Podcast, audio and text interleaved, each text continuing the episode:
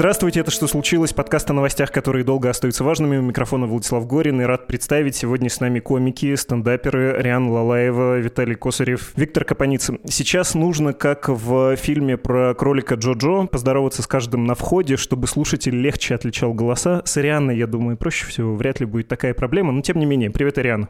Здравствуйте. Хорошо. Привет, Виталий. Добрый день. Здравствуйте всем. Виктор, привет. Всем привет. Спасибо, что нашли время. В один час, тем более, собрались из разных мест. Э, тем более, что кое-кто тут и на гастролях даже. Надо объяснить, зачем мы тут собрались и как у нас тут все обычно происходит в подкасте «Что случилось?». Потому что даром, что мы все это называем подкастом, обычно это все-таки интервью на новостную тему. А вот этот вайп подкаста, я, меня не слышат слушатели, но, надеюсь, видите вы, даже стараюсь развалиться так в кресле, когда ведущий неспешно и так еще понизив голос, будучи влюбленным в собственную речь, максимально вкусно произносит каждое слово и начинает трехчасовой разговор с вопроса «ну как дела вообще?». Вот это все не наше. Боюсь, что тлен новостной повестки нас все равно захватит, хотя, может быть, самое время в наш подкаст и впустить вот эти все настроения настоящих подкастов. Поговорим мы сегодня, давайте я буду загибать пальцы, как мне кажется, как мне хотелось бы, про три вещи — про феномен комиков в изгнании, про непоцензурный юмор на русском языке. Это выглядит и разнообразным, и жизнеспособным сообществом, хотя я понимаю, что вас тысячу раз про это уже спрашивали. Второе, про комиков, которые уезжали от войны или одновременно с войной и вернулись в Россию, про то, как живет, в общем, российское сообщество, тоже вполне себе живое и интересное. И третье, условный пункт под названием «Камызяки», как символ мейнстримного шоу-бизнеса в России. Тут не только в конкретных именах дело, хотя, не скрою, очень меня впечатлили интервью Азамата Мусагалиева и Дениса Дорохова в ДНР, а также исполненные ими со сцены песни «Перед людьми в форме» про простого Васю, который едет в мобильном центре баллистических ракет, чтобы показать этой самой Америке. Но где-то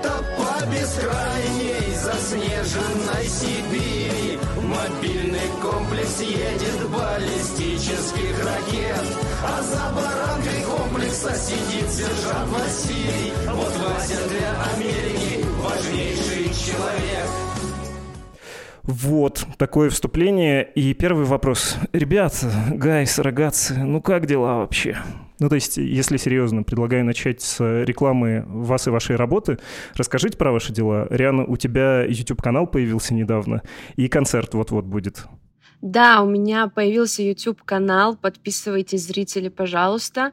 На нем скоро выйдет э, сольный концерт. Его можно сейчас посмотреть на платформе «Вот-вот», которая помогла нам организовать эту съемку. Но совсем скоро можно посмотреть сольный концерт. А сейчас можно подписаться. Я впервые завела свой сольный YouTube-канал. А вот ребята уже опытные в своих YouTube-каналах.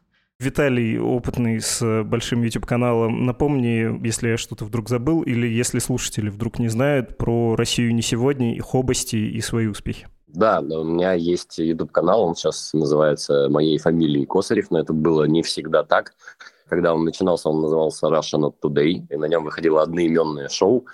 Это было такое сатирическое комедийное шоу про новости. Не скрою, по мотивам Daily Show американского с Джоном тогда еще Стюартом. Оно выходило с переменным успехом в течение шести лет. Параллельно даже с тем, как оно выходило, я начал выступать со стендапом. В начале 2020 года, прямо перед э, масштабным ковидом, я это шоу закрыл, упреждая какие бы то ни было вопросы не из-за давления властей или кого бы то ни было, а просто надоело, если честно, потому что я как-то понимал уже, что последние годы все меньше смысла в таком вот как будто бы юморе, потому что и так все понятно, ну да, все плохо, окей. У меня тоже недавно вышел сегодня концерт, кстати, но он у меня вышел исключительно на моем YouTube-канале. На платформах вы его не увидите. Можете подписаться, если вам интересно. Вот. Виктор, у тебя тоже недавно вышел большой концерт, и тоже про свои успехи расскажи, пожалуйста. А, да, все, в общем-то, довольно тоже стандартно. У меня есть концерт, помимо того, который последний, еще три концерта, тоже все в Ютубе лежит, э, тоже называется моим именем Виктор Капаница.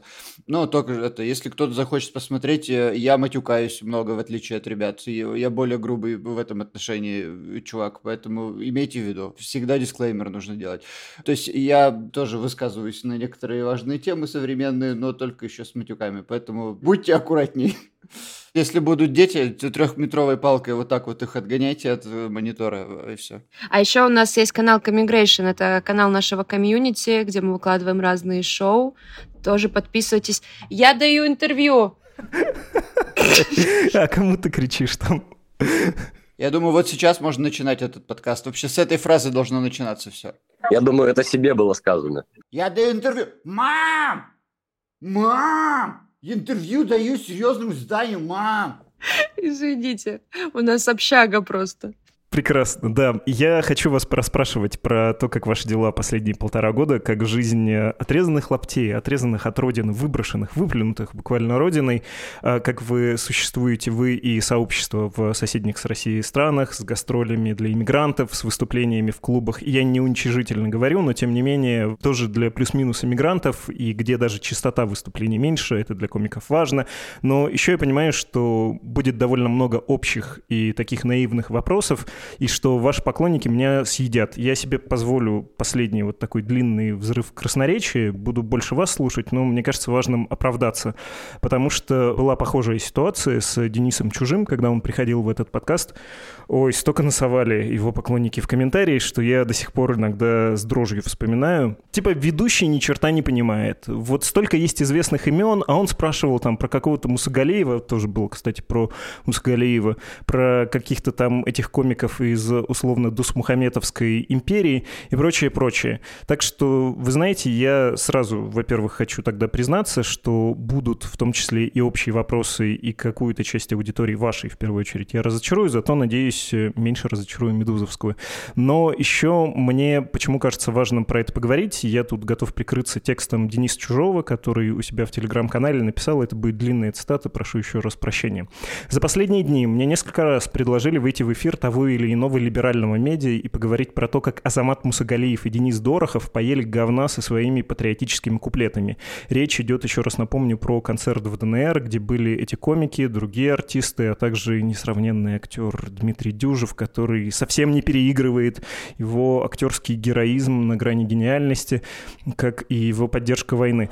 Это героизм в степени гениальности. Неповторимо. Это пример всему миру, как нужно, как можно любить свою родину, но если вернуться к тексту Дениса Чужого, он еще написал, приходится объяснять, что время, которое я потратил бы на просмотр и публикацию ролика, это уже больше, чем я хотел бы провести с, с Азаматом, прошу прощения, Мусагалиевым и Денисом Дороховым. Что я стесняюсь ответить редакторам медиа, так это то, что им хочется только ругать. За последние месяцы вышли хорошие концерты у кучи комиков с так называемой правильной позицией. У Вити Капаницы, у Виталия Косарева, Кирилла Сетлова, двое из названных здесь, у админа этого телевизора телеграм-каналы Денис Чужой, понятно про себя. Либеральным медиа наплевать. У Дениса тут по слогам написано другое слово, но я стыдливо его заменил.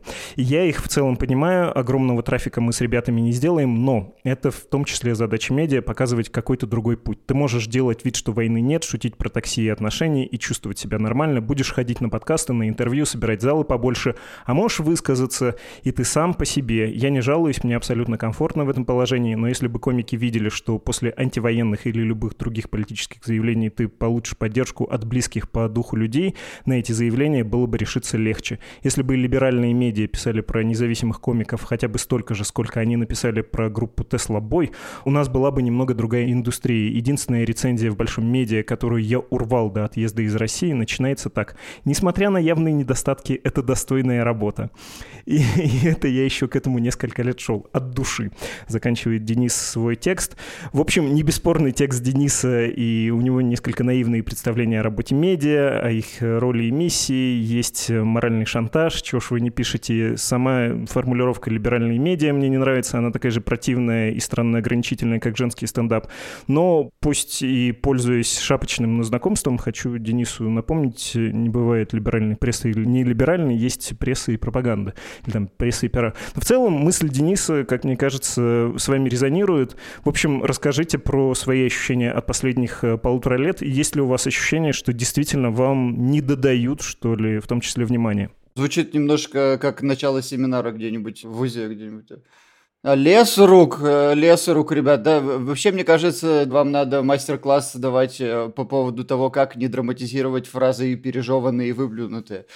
Так, значит, э, я считаю, что не то чтобы не додают, а я бы, наверное, не так эмоционально воспринял на вашем месте сообщение Дениса Чужого, которое он написал себя в Телеграме. Потому что, когда читаешь его, будучи стендап-комиком, ты это воспринимаешь не столько как большущую претензию, эмоциональную претензию в сторону СМИ, сколько скорее ты чувствуешь э, не совсем тот окрас, который тебе бы хотелось видеть от людей, близких тебе по духу, по поводу того, что делают люди в эмиграции. То есть тут не то, чтобы вы, как представители СМИ, которые сейчас обозначены ярлыком либеральные, как-то не дорабатываете, а в том, что скорее мы видим жесткую потребность не только Дениса, а всех остальных ребят сместить фокус внимания на позитивную часть повестки, ну, то есть на тот позитивный контент, который делают ребята, которые уехали. То есть мы можем, конечно, посидеть еще пару часов пообсуждать Азамата или других э, господ наших коллег, которые как-то не высказались, как-то отмолчались или сделали, наоборот, еще какие-то более мерзкие вещи. А можем просто попробовать э, как-то заметить классную тенденцию о том, что есть группа людей, которым не наплевать и которые делают все. Есть группа людей, которые уехала, которая какую-то ставку сделала, как-то заплатила. Каждый из нас сделал какие-то сборы, кому-то помогал, кому-то помогал лично, кому-то публично помогал. И вот это как будто бы важнее сделать акцент на том, что мы делаем и почему мы важны, а не на то, кто там в России, еще раз, простите за это слово, подписчики «Медузы», обосрался. Ну так давайте сделаем. И когда ты говоришь про сборы, имеется в виду благотворительные выступления в пользу украинцев, да, чаще всего это пострадавших. Вперед, я вот максимально открыт. Комики, которые выехали за рубеж, каждый чем-то поступился, это факт неоспоримый. Ну, я могу, конечно, только за себя говорить, но косвенно знаю и про ситуацию всех остальных ребят, двух ребят, присутствующих на подкасте, и там многих-многих десятков не присутствующих на подкасте. Есть имена гораздо менее известные, чем мы, которые буквально не будучи в статусе хоть сколько-то звезды, да, то есть давайте из всех присутствующих, наверное, я вот как раз третий в списке по там количеству людей, которые на него ходят, да, это тоже, ну, примерно цифры, которые можно легко посчитать по количеству количеству подписчиков там в соцсетях. Вот настолько кратно мы собираем зрителей на свои концерты. И у меня доход лично упал в 4 раза, ровно, с отъездом. То есть вот где-то 25% моей аудитории разъехалось вместе со мной, остальные где-то примерно 70-75%, кто-то в России, кто-то я просто не знаю где. Там разные ситуации. Но мы можем, конечно, говорить, какие мы бедненькие, какие мы пострадали. Я бы просто э, хотел еще отметить тот факт, что мы, думаю, что уехали не для того, чтобы сейчас здесь кричать, как нам плохо, а потому что, ну, не смогли по каким-то своим разным причинам молчать и мириться с тем, что происходит. И то есть, если все будет сводиться только к тому, как мы все пострадали от переезда, хотя, наверное, какие-то негативные факторы есть, мы забудем тот важный факт, что если в итоге задуматься и поменять позицию, вернуться, или снова начать высказываться, или как-то незаметно и позитивно для российской власти текущей, если на это все тебя вынудит только то, что ты поражен в деньгах оказался, оказался в каких-то, или в каких-то возможностях, которые у тебя были в Москве, а сейчас в условном Ереване там или в условном Тбилиси нету, то, ну, грош цена такой позиции. И тут дело все-таки, наверное, в том, что у нас э, некоторые принципы оказались больше, чем что мы как-то пострадали. Я просто как будто бы чуть-чуть, возможно, потерял нить. Мы да, сейчас используем тоже. как отправную точку записи Дениса, что нас, уехавших комиков, обижают, да? Нет, я бы скорее это сформулировал. Понятный эмоциональный есть толчок у Дениса, но мне кажется, что вопрос стоит поставить следующим образом.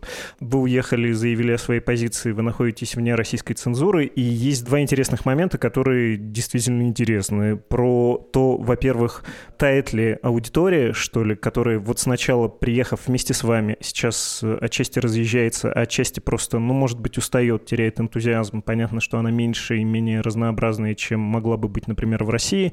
А второй момент, как все-таки сообщество ваше, за которым все равно очень любопытно наблюдать, пересобралось, организовалось, и как оно развивается, потому что, еще раз повторю, это не ради комплимента, не ради того, чтобы вы мне тут улыбались в окошке Google Meet, а действительно любопытно, что там происходит, и действительно смешно смотреть то, что вы делаете.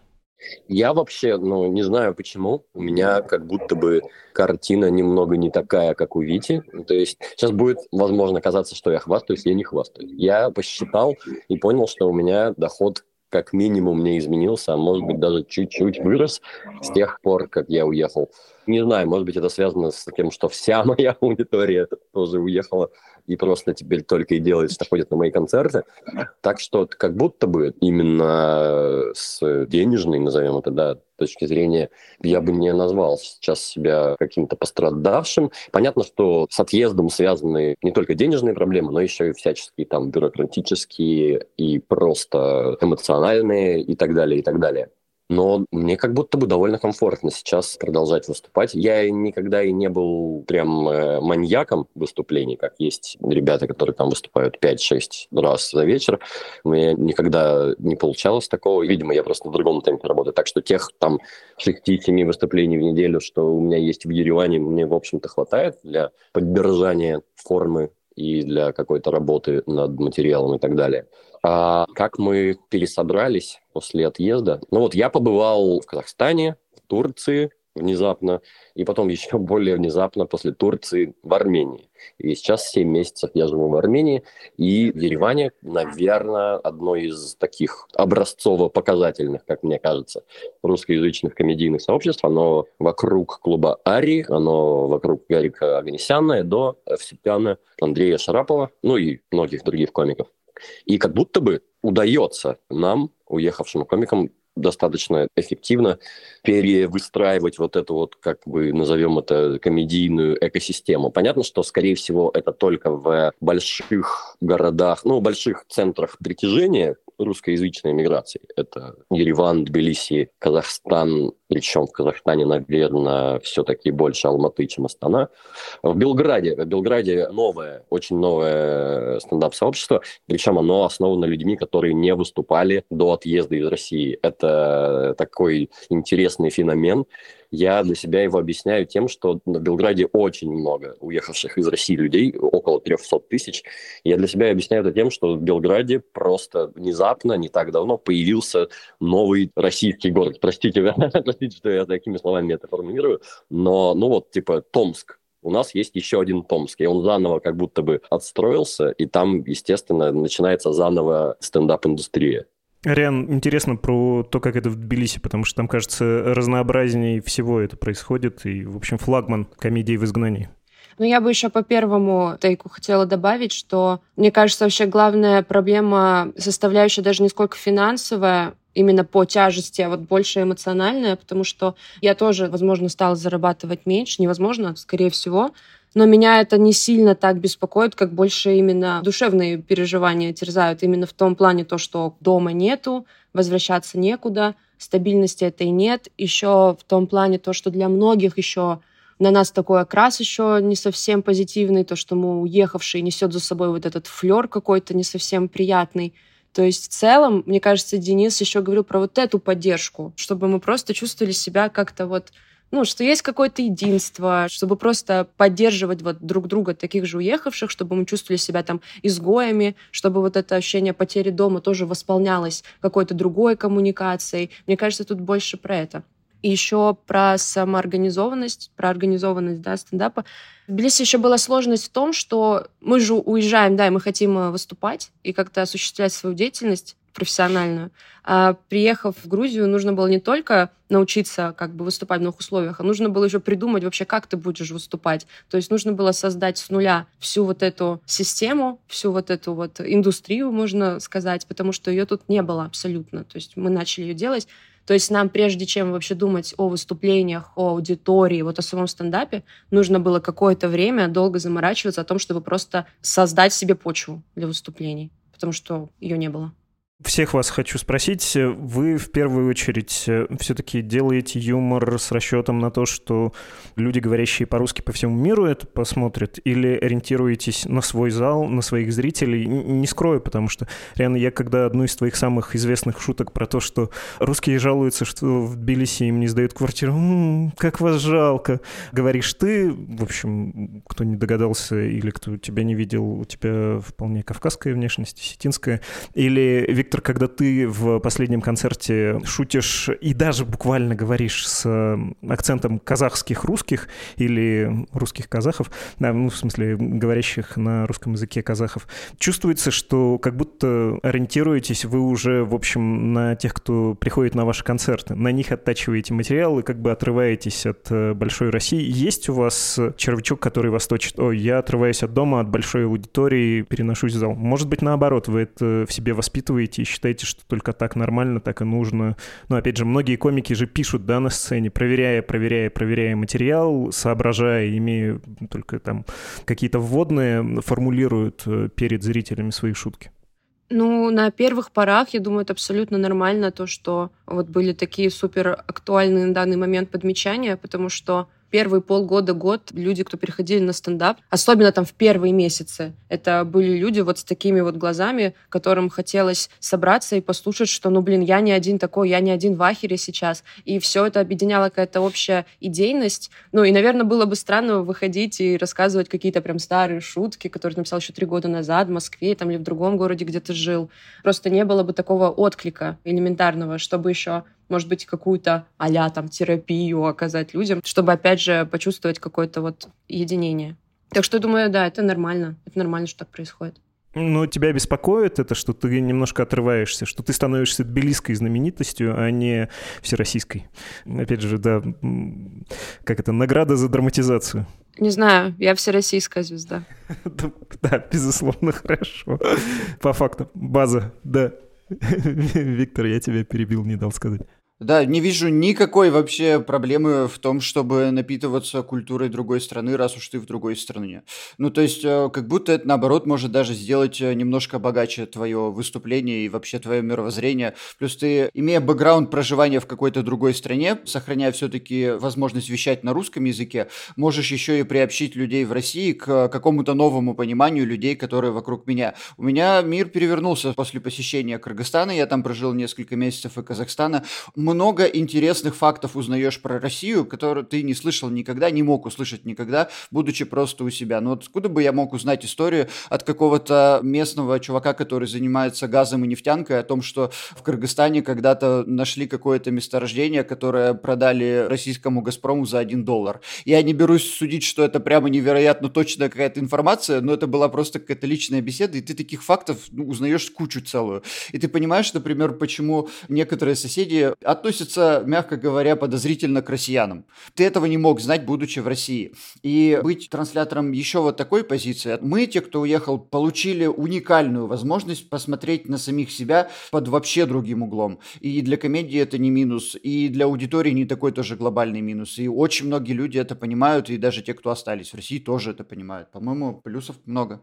Виктор, всероссийская звезда или ереванская? Я этот э, Алматинская полузвезда. Ой, я прошу прощения, я хотел сказать Виталий, конечно. Ну, то есть твоя мысль была просто понятна. Я смотрел на Виталия и не знаю. Прошу прощения. Ну да, да, такие имена у нас. Тем более мне в комментариях очень часто пишут Витюня. Возможно, они Виктору пишут, а не мне, перепутали каналы. Я согласен с Витей и немного не согласен. Ну, то есть, действительно, понятное дело, что когда ты начинаешь бориться в другом э, культурном пространстве, то это обогащает, безусловно. Но я так понимаю, что вопрос-то был в основном в том, что не отдаляет ли это от э, массовой аудитории, которая осталась в России, и которая в этом культурном пространстве не варится. И здесь я думаю, что, конечно же, глупо, наверное, отрицать, что отчасти отдаляет. Я даже думал, об этом и понял, что в моей, в нашей ситуации, наверное, ничего не остается, кроме как отпустить. То есть это будет, и более того, я думаю, что такое разделение будет, наверное, как-то заостряться, может быть, не драматически, не быстро, но тем не менее. То есть это какое-то отдаление уехавшей публики, скажем так, и не уехавшей публики, оно неизменно и непременно будет. Но что можно сделать по этому поводу? Я думаю, что ничего не нужно особенного по этому поводу делать. Нужно просто продолжать выступать, быть верным, скажем так, себе. И понятно, что ты в новых условиях, как Витя сказал, ты обогащаешься культурно в том числе, и это обогащает твой материал.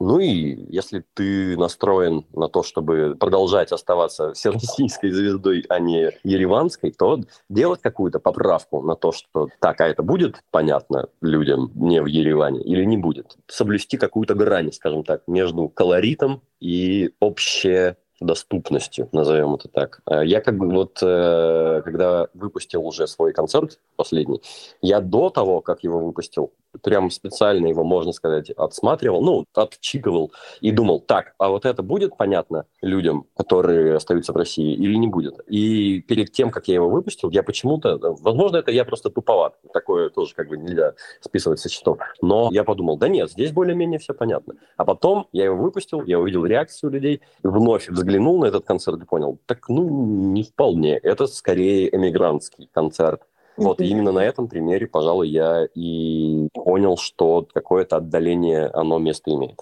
Я понимаю, что вот сейчас вы слушали, что этот вопрос мой еще и по правде говоря, про журналистику. Нас то же самое очень беспокоит. Во-первых, то, что мы отрываемся от э, аудитории в России, ей труднее по многим причинам, в том числе по чисто техническим, медуз блокируют, до нас дотянуться, и мы как бы уже начинаем жить другой жизнью, у нас какие-то другие появляются мысли и эмоции. А второй фактор, очень важный, мы теряем среду профессиональную, конкурентную, потому что, мне кажется, это для вас тоже релевантно. В довоенные времена каким был трек комика, какой был была его карьера, особенно если он не хочет влипать во всю эту, ну, назову это деликатно, пост-КВНовскую мутню. То, что из КВН переросло в ТНТ и дальше расползлось сейчас совершенно каким-то вирусным образом по всему интернету. Слава тебе, господи, Викей это выкупил и, судя по всему, подпохоронил немножко. Ну, то есть, э, вот ты в Новосибирске, как, например, э, ты, Виталий, делаешь карьеру, тренируешься, переезжаешь в Москву, ты, э, если судить по твоим выступлениям, как раз до войны это сделал, и э, потом обретаешь какую-то знаменитость и, собственно, можешь эксплуатировать да, новую медийность, все больше и больше наращивая аудиторию. Такие комики сейчас, но я не понимаю, как могут появиться. Как новый парень из Новосибирска может проделать тот же путь? Приехать сразу в Тбилиси, но ему будет очень трудно пробиться. Шутить в России про что-то более-менее рискованно, даже если не про политику. Ну, блин, чревато. Вот какие-то такие у меня есть грустные мысли, есть ли они у вас? Ну, есть, конечно. То есть э, я решил ответить, потому что я был упомянут э, в реплике. Я, кстати, приехал не до войны, а почти одновременно с войной. У меня такой был этап биографии. Ну, здесь-то ответ, мне кажется, простой. Ну, то есть, если в вопросе подразумевалось, э, можно ли делать карьеру свободно, используя для своей комедии все темы в России, ну, нет, это просто невозможно. То есть, если ты делаешь карьеру в России, то это все еще можно, насколько я понимаю, все еще можно из Новосибирска переехать в Москву, там повыступать какое-то время, зарекомендовать себя и куда-то попасть. Я, кстати, даже уже точно не знаю, куда. Ну, наверняка есть какие-то трамплины карьерные. Но, конечно, ты не будешь затрагивать тему войны и политики, да. А если ты хочешь заниматься стендапом и свободно говорить на любые темы, то ну да, получается, что нужно это делать за границей. Ну а почему нет? Мне кажется, что из Тбилисского или Ереванского или Алматинского, Астанинского, какого угодно клуба это просто труднее сделать. Труднее сделать, потому что там поменьше конкуренция, поменьше комиков, поменьше выступлений, поменьше публики, да? Ну, пожалуй, да. Хотя, ну, если мы говорим про Алматы, мне кажется, если сравнить, то, может быть, на уровне какого-нибудь Петербурга. Да, в Алматы все в порядке с конкуренцией. Вообще не вижу проблемы с тем, что недостаточно людей гораздо опытнее и сильнее меня во многих аспектах. Плюс из-за того, что Казахстан, казахская индустрия стендапа как-то не сильно тронута огромным влиянием какого-нибудь продакшена, монополиста. Здесь люди более self-made, комики более self-made. То есть люди с первых дней пытаются как-то развить свои соцсети, как-то собирать собственную свою аудиторию. Из-за этого здесь э, конъюнктура рынка такая более разнообразная, у нее более крепкий низовой фундамент.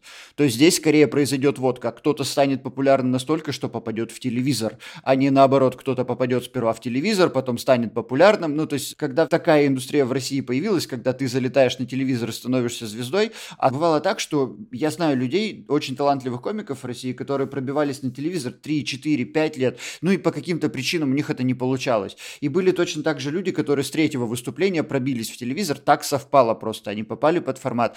И чувствовалась какая-то несправедливость, и в какой-то момент телеканал ТНТ полез в регионы организовывать там мероприятия, потому что понимал, что фундамент у этого очень слабый, то есть нету машины, которая внутри там производит сама из себя комиков.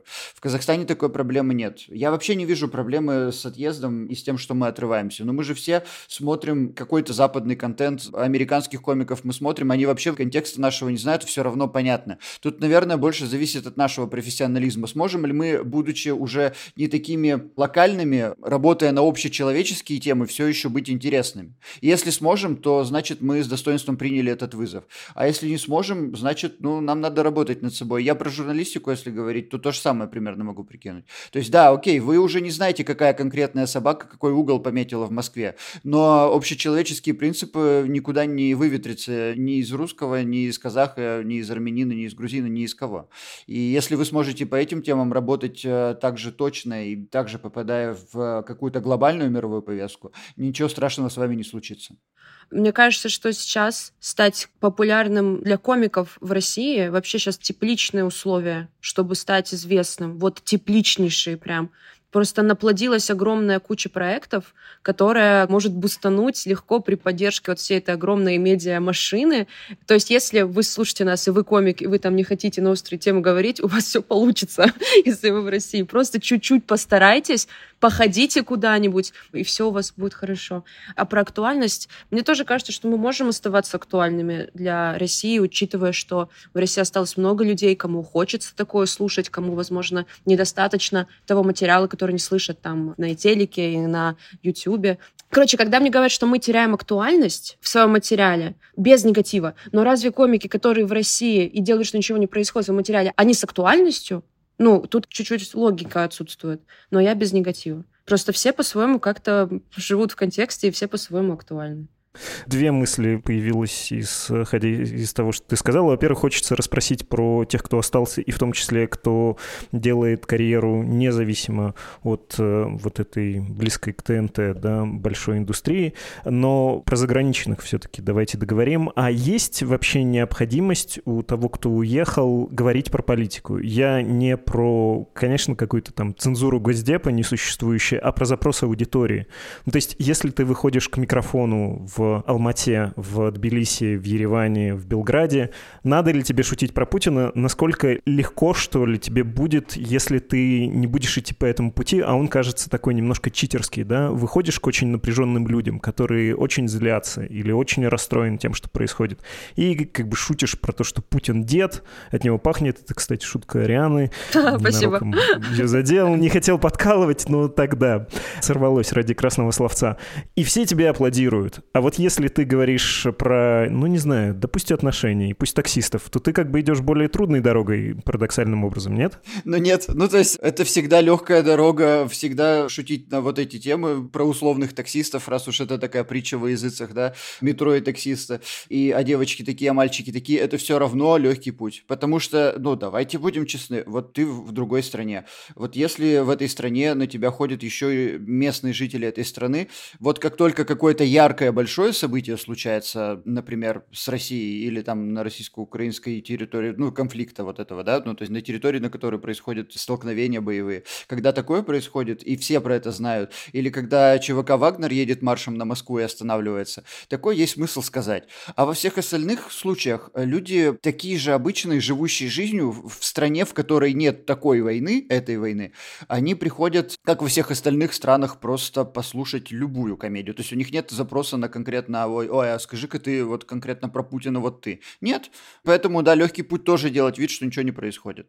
Плюс э, я прогнозирую, что еще там полгода-год и в других странах за пределами России, я имею в виду, да, всем уже, наверное, даже и пофиг станет. Уже сейчас видно, как глаза уже не горят у зрителя, знаете, на эти политические темы, мягко говоря вот эти шутки про Путина, деда, про вот все это, это сняли комики такие, как мы, потому что был собственный внутренний запрос об этом поговорить. В первую очередь, а не потому, что от нас аудитория что-то там ждала или бы там сильно как-то требовала. Прям чувствую, какой я душный, как мы весело начали, и как становится грустно, грустно, грустно. Разбавлю у Виктора Капаницы из последнего концерта, еще раз рекомендую посмотреть. И шутка про то, что русские власти свергать не умеют, в отличие от э, кыргызстанцев, да.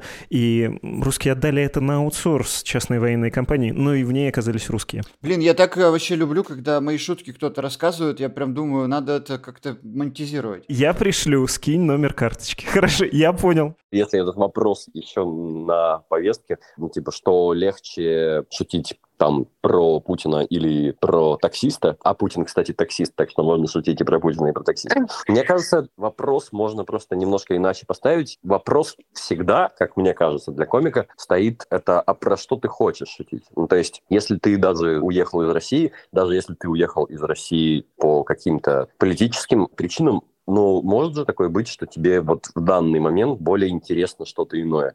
И если ты талантливо это делаешь, мне кажется, странно спрашивать mm-hmm. за это. Ну, то есть вот у Димы Гаврилова вышел концерт, который снят, по-моему, в Тбилиси, и он, в общем-то, на такие общие темы, но это очень крутой, талантливый концерт, и как бы странно, мне кажется, предъявлять какие-то претензии, что ты вот уехал, но не высказываешься в шутках про Путина. Ну, мне кажется, что если это как будто бы навязано тебе, то у тебя не получится талантливо про это пошутить. Вот. То есть нужно идти в этом смысле от себя. Вы же понимаете, что аудитория часто этого и хочет. Ну, каким бы талантливым, милым, прекрасным ни был э, Комиссаренко, от него ждут, когда же он скажет чик-чирык. Ну, это же тоже загоняет в какие-то рамки и превращает тебя в карикатуру на самого себя. Ну, вроде бы как у него все отлично тоже работает. Да, это, это личный выбор. То есть э, работать, э, работать по тому, чего тебя прям ждет, ждет аудитория, это твой выбор. Но твой же точно выбор э, не работать. Э, это буквально выбор личный комика. То есть вот тут-то мы субъектность комика давайте не будем снимать.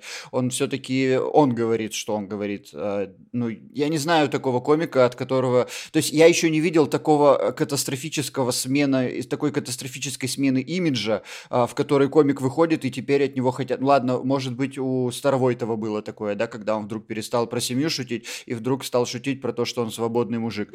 Четыре угу. месяца длилось это катастрофическое давление на него, и его приняли таким, какой он есть. Э, вот, вот и все, что было. И это самый тяжелый случай из всех, который сейчас был. У нас пока даже прецедента нет о том, что аудитория у кого-то затребовала, и он от этого страдает. Да, потом Стас Старовойтов еще больше изменил свою карьеру и начал э, петь песни под гитару на Донбассе. И озвучивать книги в издательстве «Листва», или как оно, «Черная сотня» называется, магазин «Листва», издательство «Черная сотня». Когда Виталий дослушал, я поняла, что я то же самое в самом хотела сказать, что, типа, делать только в качестве, что шутка про, ты можешь написать такую банальную шутку про Путина, как у меня, например, и такую офигенную шутку про таксиста, какую-то уникальную, которую мир не слышал. И тогда, конечно, шутка про таксиста будет миллион раз ценнее.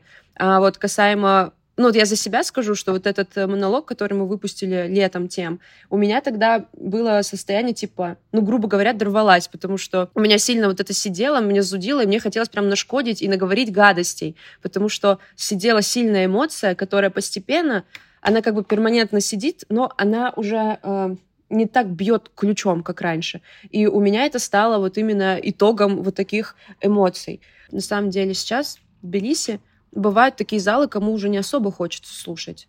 Бывает такое, что уже, блин, ну, чуть вы надоели. Особенно, в основном дело за счет банальных ходов, потому что мы еще, наверное, не научились какие-то, ну, я именно за себя, возможно, говорю, не научились как-то вот так интересно рассказывать про это, условно, про Путина, так, чтобы люди снова смеялись. А так по тем же тропам. Простите, что я снова про это, но пусть это будет последний вопрос, и одновременно можно поговорить про идею многих, что можно делать стендап на английском языке, будучи изначально русским или русскоговорящим человеком, и построить международную карьеру при вот этой колоссальной да, конкуренции, существующей в сфере. Ну, можно, не знаю, даже я не сильно разбираюсь, вспомните Денис Чужого уже упомянутого, и Александра Незлобина, и Артур Чапаряна, туда же он смотрит, но вроде пока не а, предпринимает э, активных шагов. И Артур, кстати, был в этом подкасте, когда рассказывал про Идрак Мирзализаде, а, когда его силовики, по сути, из России выдавили. Ну, вот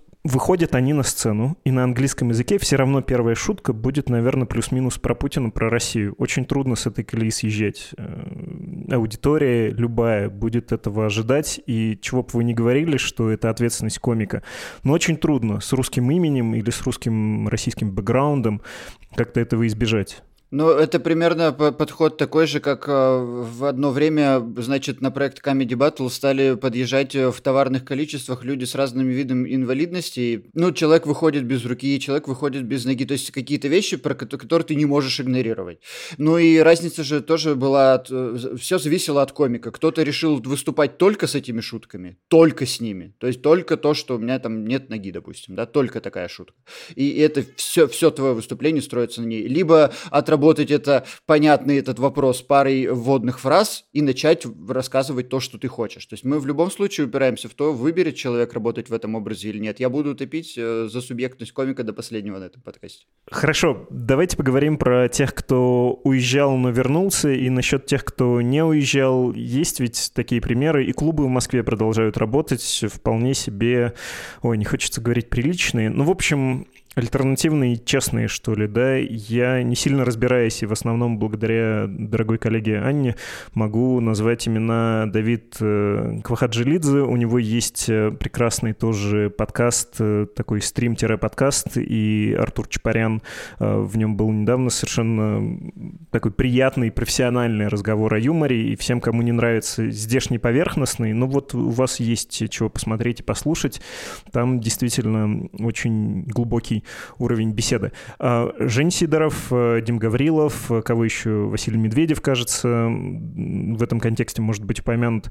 Как они существуют, как это устроено, тем более, если ты уезжал и вернулся? Слушай, я, я да, может быть, сразу да, скажу, я, я как будто бы не готов э, э, как-то ответить на этот вопрос, потому что я не был на месте этих людей. Я, я не знаю, какие могут быть обстоятельства и какие могут быть в принципе, желания, планы и так далее у, у людей. Так что, ну, если, если вопрос можно поставить так, что поставить себя на, на, на это место, я могу как-то попробовать пофантазировать, а комментировать я просто не, не, не понимаю, в какую сторону. Поставь, э, когда ты приезжаешь в Москву, там, наверное, все еще больше денег, очевидно, больше возможностей, хотя, наверное, все еще ходят тэшники на выступления. А, ну, я не поеду просто. Вот, ну, вот и все. Мне тоже, на самом деле, мне кажется, я даже не знаю, насколько нам э, этично сейчас говорить за ребят, э, потому что у них у всех свои супер личные обстоятельства, которые их сподвигнули уехать. И тоже за их состояние сейчас говорить, каково им там, тоже я не возьму на себя, наверное. Но если они решили, там была причина весомая. У меня очень понятное отношение. Уехал, уехал, вернулся, вернулся. Человек не зигует, э, честь хвала. Человек зигует, мое непочтение. Это, это единственный критерий, по которому я разделяю. Потому что уехать э, довольно легко, а задержаться довольно сложно. А потому что я тоже не могу сказать, э, что... Ну, я, я не говорю, что есть какие-то страшные препоны, хотя бы вот в соседние государства уехать, да, но тоже с распростертыми объятиями тебя, значит, никто не ждет. Плюс эти невероятные невероятные очереди во все эти консульства, блин, в миграционку, вот это все э, оформить в соседних странах э, довольно-таки тяжко. По, тяжко просто ты можешь по времени, по срокам не успеть, и я могу понять огромное количество, по огромному количеству причин, почему люди возвращаются обратно. Э, плюс каких-то э, тепличных условий никто тебе не обещает. То есть ты там сам с собой.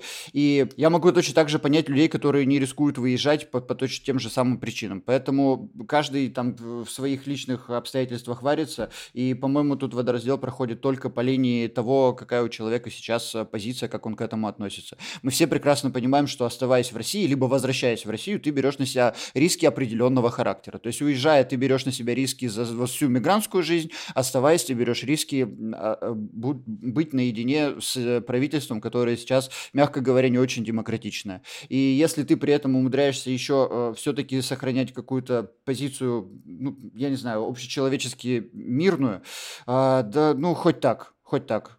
Типа, не, не даешь концерты на Донбассе, молодец. Последнее э, обстоятельство так мне говорят.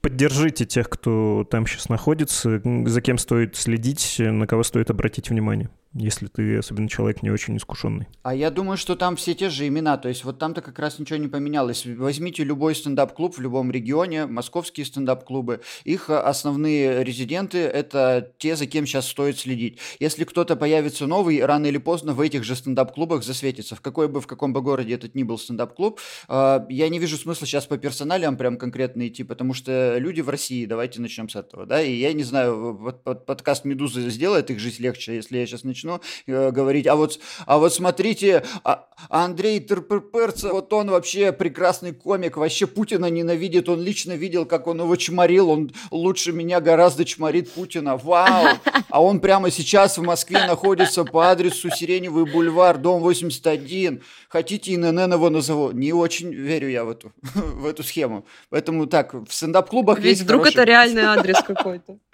Уже кому-то дверь ломают сейчас. В «Медузе», кстати, есть Андрей Тыртырпырцев, он же Перцев. Э, читайте его статьи, он имелся в виду, хотя там обычно не смешно, а плакать хочется.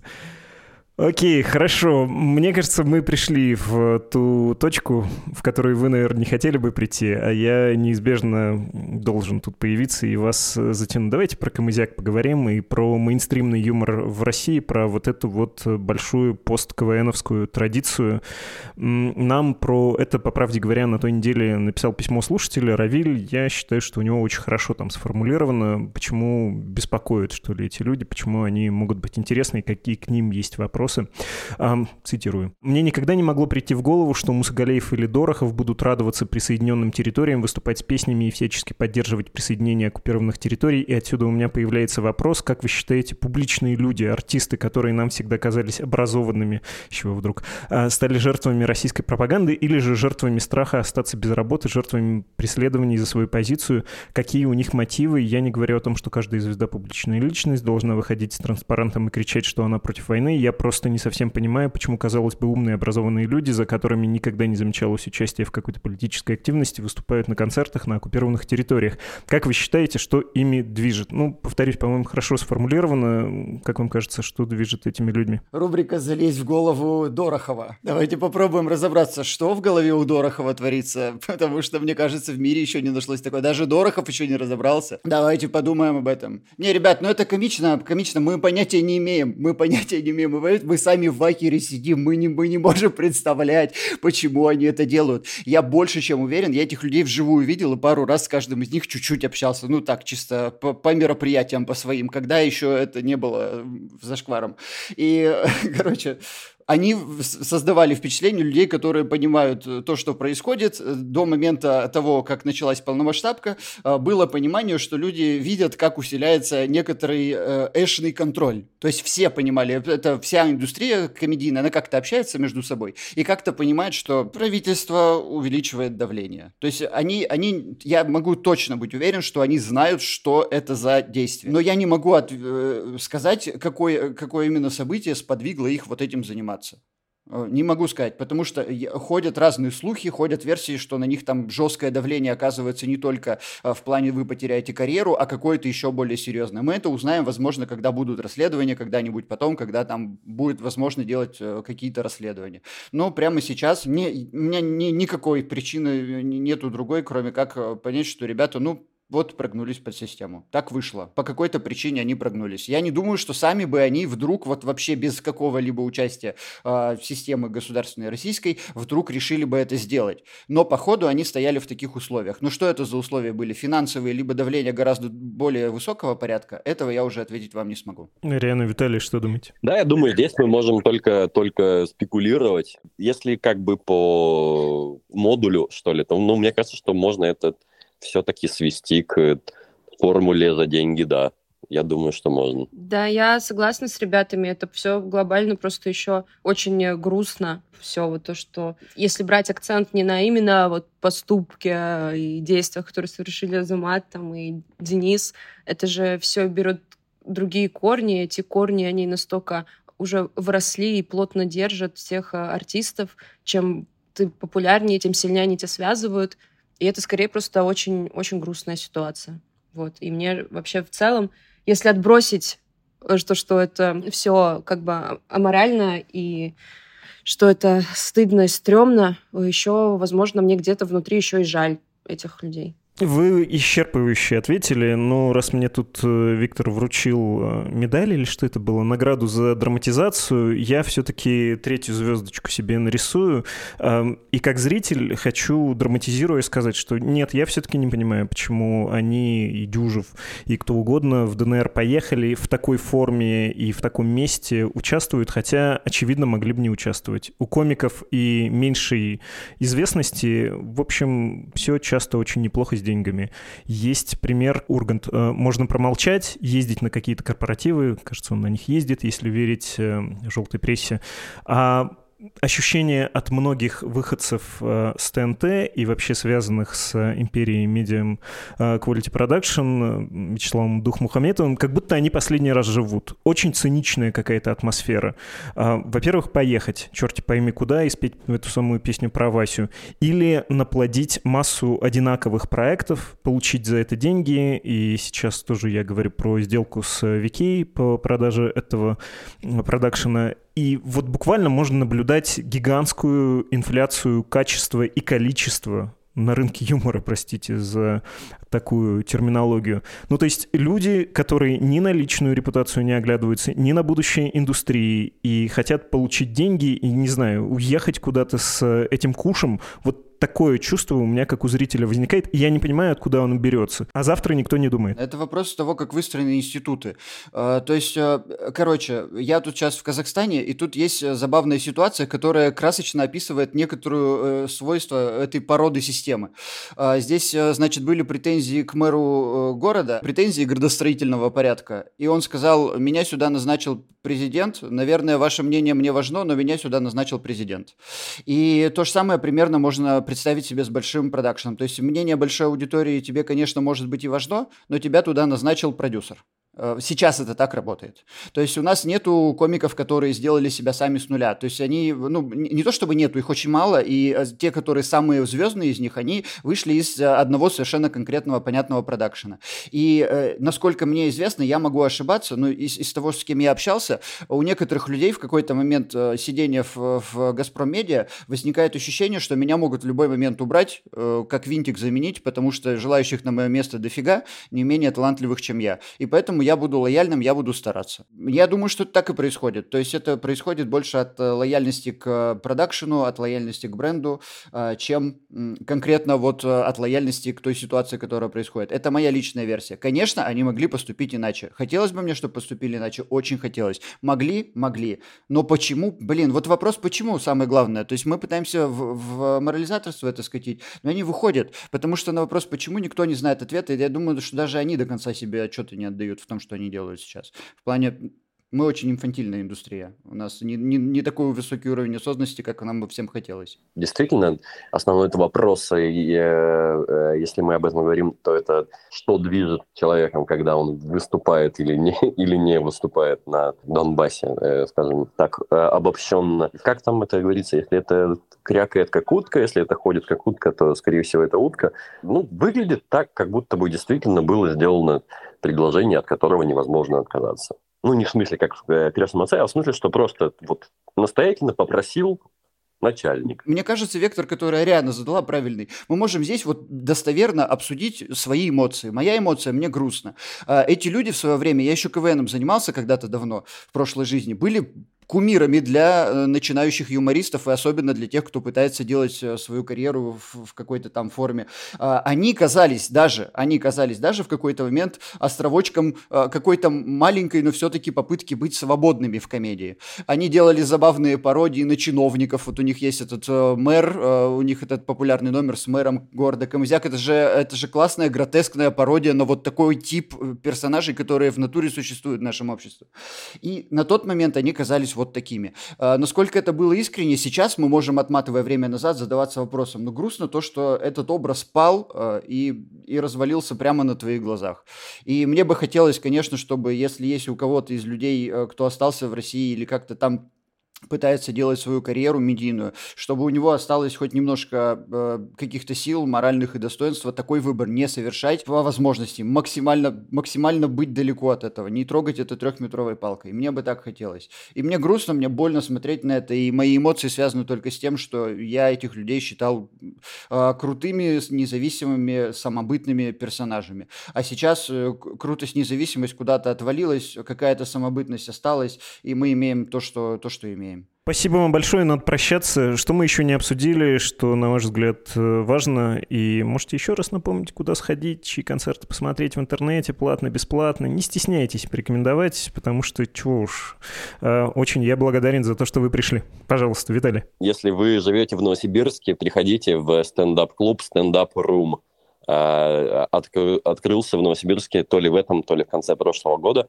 И там очень смешные, талантливые ребята выступают. А вообще, ребят, вы очень сильно, скорее всего, недопонимаете масштаб э, количества комиков в России, потому что стендап-клубы есть в Екатеринбурге, есть в Казани, в Томске открылся стендап-клуб, в Воронеже открылся стендап-клуб, э, где, по-моему, я не знаю, существует ли он еще, но в Рязани был в какое-то время стендап-клуб. Одно время был в Челябинске стендап-клуб, сейчас закрылся, но э, стендап есть в каждом... Во Владикавказе есть. Во Владикавказе есть, во Владивостоке есть. А, оно есть везде в России. И э, там может быть смешно, весело, интересно, если вы находитесь в России, если вы хотите... М- хоть как-то быть на связи с современной комедией, вам не обязательно смотреть э, проекты больших крупных продакшенов. У вас прям под боком есть люди, которые живут с вами в одном городе. Почти в каждом городе сейчас что-то есть. Даже в маленьких городах Татарстана, например, из которого я уезжал полтора года назад, э, типа Нижнекамска, нет-нет, да есть стендап, понимаете? Просто посмотрите, посмотрите у себя, погуглите и поддержите этих ребят.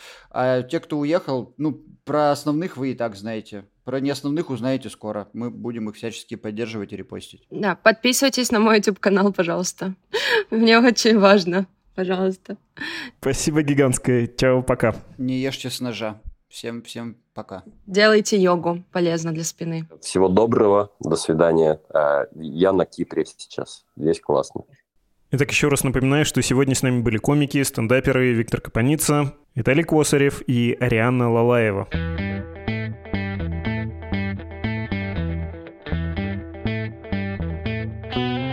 Этой части подкаста «Что случилось?» мы обычно читаем ваши письма. Вы можете присылать их на адрес подкаста собакамедуза.io. Я вижу, что есть послание, которое можно было бы прочесть, но давайте не сегодня, и выпуск сегодня большой. И, кажется, письмом Равилю я все-таки какую-то дань уважения вашим посланиям отдал, так что обещаю прочитать ваше послание в ближайших эпизодах. Все будет как обычно, но не сегодня. Сэкономим немножко времени, которое вы и так уже в достаточном количестве уделили нашему эпизоду. Это был «Что случилось?»